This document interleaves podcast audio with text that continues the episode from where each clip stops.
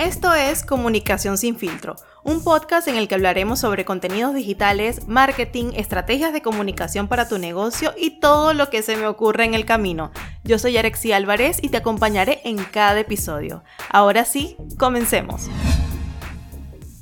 Hello, hello, sé que te debo tener un poco loco porque digo que este podcast va a salir de manera quincenal, pero me ha encantado tanto hacer este formato y también la recepción que tú le has dado que Hoy lo estoy sacando de manera semanal. Pero bueno, así que vas a tener más episodios para escuchar y como has visto en el título de este episodio, vamos a hablar sobre los hábitos y cómo podemos construir el hábito de crear contenido, hacer que crear contenido sea uno de nuestros hábitos.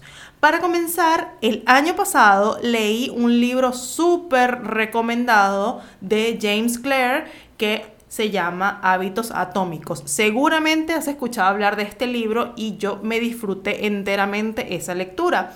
Entonces, quiero que sepas que el podcast de hoy está basado en ese libro, no es invención mía, sino que yo lo estoy aplicando a la creación de contenido.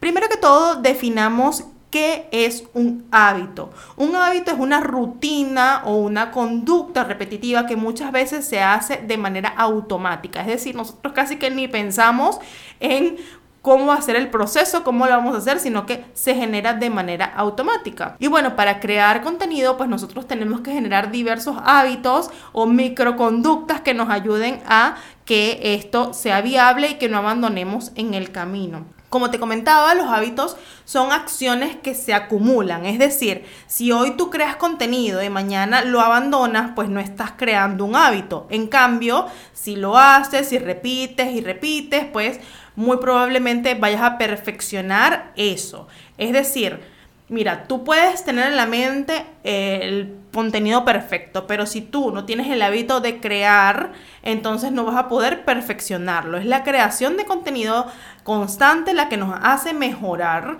Recuerdo alguna vez que escuché a, una chica que sigo que decía, las mejores ideas de contenido surgen cuando creas contenido. No es que te van a venir de la nada, sino que en la medida que tú empiezas y creas y creas, perfeccionas ese hábito. Entonces, vamos a ir con varios aspectos para hacer que la creación de contenido sea un hábito. Número uno, comprométete con el proceso.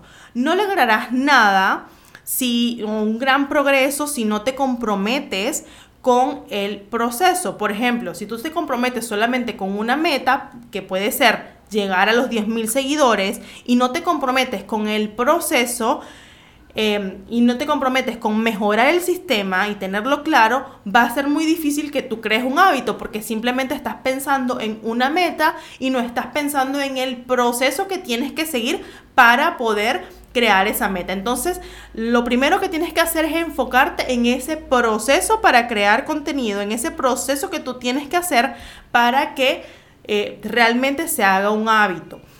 Hay muchísimos procesos para crear contenido, pero yo te quiero compartir el mío y que te lo he compartido en varios posts y es el proceso que consta de cinco pasos. El primero es la inspiración, donde tú empiezas a documentar todas esas ideas de contenido que se te vienen a la cabeza o que te gustan o guardas o revisas Pinterest.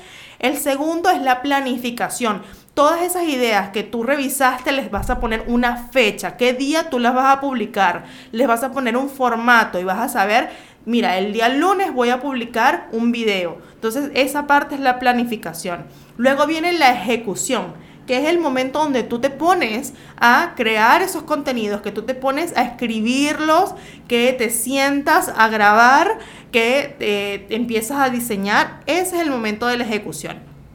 Luego viene el de la programación o publicación, donde tú publicas ese contenido que ya has creado previamente o lo dejas programado para que se publique en, una hora después. Por ejemplo, yo estoy grabando este podcast en este momento, pero no se va a publicar unos minutos después de la grabación, sino que yo lo voy a dejar programado para el día siguiente. Y lo siguiente, eh, o el último paso, es la evaluación, donde tú mides los resultados que estás obteniendo. Entonces, por ejemplo, ese es un proceso proceso de creación de contenido que tú deberías entender, internalizar para que lo puedas hacer de manera automática, ¿no? En otro episodio te voy a contar a detalle qué herramientas puedes utilizar en cada uno de estos procesos, pero bueno, hoy estamos hablando de los hábitos. Número dos, toma identidad de lo que haces. ¿Y a qué me refiero con este punto? Para crear contenido, además de comprometernos con el proceso, es fundamental cultivar una identidad y eso se logra cuando nosotros hacemos algo de lo que nos sentimos orgullosos crear piezas de contenido que a ti te gustaría leer.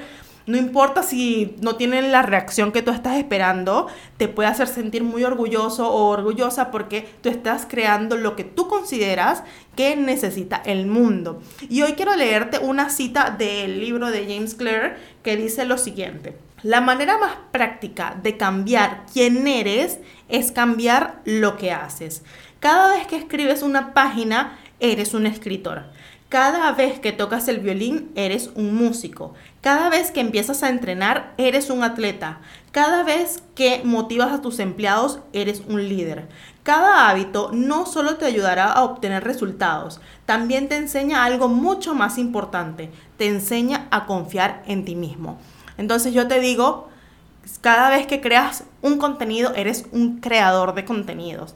Cada vez que haces ese video para YouTube, eres un youtuber. Entonces toma identidad de eso. Número 3. Fíjate en lo que tú te dices a ti mismo. Nosotros tenemos tantas creencias que no nos permiten avanzar. Por ejemplo, hay personas que creen que no pueden eh, hacer contenido porque no son diseñadores o porque no son redactores expertos o porque no escriben bien. Fíjate, mi esposo es administrador de empresas, estudió administración de empresas y él se creó una cuenta en Instagram para compartir lo que le apasiona y tiene más seguidores que yo. Entonces, él no estudió comunicación social, él no estudió para hacer eh, los contenidos más power ni para trabajar creando contenido en empresas. Él estudió administración y temas numéricos, le encantan los temas de los números, pero él está creando contenido y haciendo una comunidad sobre lo que le apasiona y está creciendo muchísimo. Así que si él pudo, ¿qué te hace pensar que tú no puedes? Número cuatro, sigue las cuatro leyes del cambio de conducta. Esto es muy importante. Te voy a contar cuáles son esas cuatro leyes del cambio de conducta y cómo puedes tú aplicarlas a la creación de contenido. Lo primero, hazlo obvio. Aplicado a la creación de contenido, esto sería que tú tengas a la mano los accesos a tus, a tus canales digitales, el acceso a tu blog, el acceso a tu... Número uno, hazlo obvio. Aplicando esto a la creación de contenido sería que tú tengas a la mano los accesos a tus canales digitales, a tu blog, a tu LinkedIn, a tu Instagram, que tengas a la vista tu micrófono porque vas a grabar tu podcast, que tengas a la vista ese calendario de contenido que tú quieres publicar, esas ideas que quieres anotar. Por ejemplo, hace poco yo estaba pensando en comprarme un Tableau. ¿Y qué son los Tableau? Bueno, esta es una empresa Tableau es una empresa que hace pizarras de vinil personalizadas que tú puedes colocarle, por ejemplo, un diseño de planning de contenidos. Y aunque Tableau no auspicia este podcast, me parece demasiado espectacular lo que hacen y te lo recomiendo. Imagínate tener en tu pared una pizarra donde tú lo dividas por días o lo divides por mes y estás allí anotando cuáles son esas eh, ideas de contenido que tienes para el lunes, que tienes para el jueves, que tienes para el sábado. Sería genial y de paso le puedes añadir notas. A mí me encantó el concepto que están manejando en esta empresa y si quieres enterarte de lo que te hablo, lo puedes eh, buscar en arroba tablu.peru. Ahí lo vas a encontrar y como te digo, esto no es publicidad porque a mí no me están pagando, pero me parece que es genial la idea de tener eso, hacerlo obvio. Eso te va a ayudar a hacerlo obvio. Número dos, hacerlo atractivo esa es la segunda ley del cambio de conducta. ¿Cómo puedes hacer atractivo la creación de contenido? Y en este punto yo me puse a pensar, wow, ¿cómo se puede hacer atractivo? Lo primero es que te tienes que preguntar qué es atractivo para ti.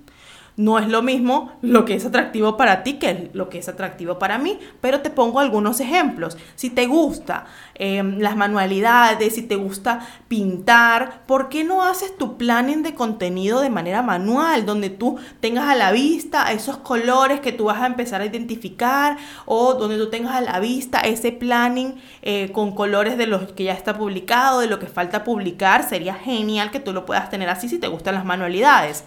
Pero si tú eres como yo, que te gusta la tecnología, puedes utilizar Notion, que ese plan de contenido va a quedar espectacular, o puedes utilizar ClickUp. Además, tú puedes tener una agenda con tus colores, con tu identidad, algo que tú te sientas cómodo y que, y que te haga sentir que esto es atractivo.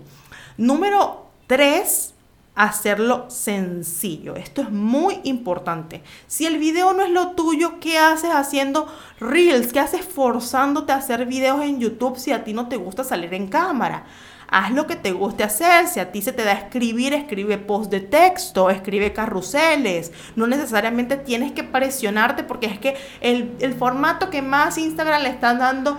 Em, visibilidad o que LinkedIn le está dando más visibilidad. No, tú tienes que hacer algo que sea sencillo para ti, para que puedas crear un hábito de crear, valga la redundancia, ¿no? Entonces, yo te recomiendo que analices qué es lo que a mí más me gusta y a partir de eso haces tus publicaciones. Número cuatro, hacerlo satisfactorio. Las cosas se hacen satisfactorias cuando nosotros tenemos una recompensa, ¿no? Por ejemplo, tú te das un premio por ir al gym toda la semana o eh, te das eh, una salida por toda una semana que no pediste delivery. Entonces, ponte una estrellita cada vez que publiques eh, un post y también ponte o decide qué premio te vas a dar por crear em, un mes de contenido o una semana completa de contenido, como tú prefieras. De hecho, yo estoy pensando qué recompensa me voy a dar porque logré publicar este podcast dos veces, o sea, en dos semanas, así que está muy bien.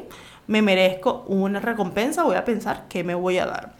Y bueno, este podcast se extendió un poquito más de lo que yo tenía esperado. Bueno, estamos en el rango regular. Me encantó hacerlo. De verdad espero que puedas crear el hábito de hacer contenido constantemente. Por favor, escúchalo y léete el libro Hábitos Atómicos que te va a ayudar muchísimo a tener claridad en cómo hacer o construir hábitos de vida, no solamente en la creación de contenido. Además te quería comentar que estoy abriendo cupos para mis asesorías personalizadas y mis servicios Ahora estoy ampliando más esa capacidad y si tú estás interesado o interesada en alguna de estas asesorías, pues ingresa en el enlace que tiene este podcast o ingresa en el enlace de mi biografía o escríbeme que ahí vamos a estar conversando para que separes tu cupo. Te mando un abrazo gigante y nos escuchamos en el próximo episodio. Gracias por escuchar Comunicación sin filtro. Conversemos sobre este tema en todos mis canales digitales. Puedes encontrarme como Yarexi Álvarez en redes sociales. Nos escuchamos en el próximo episodio.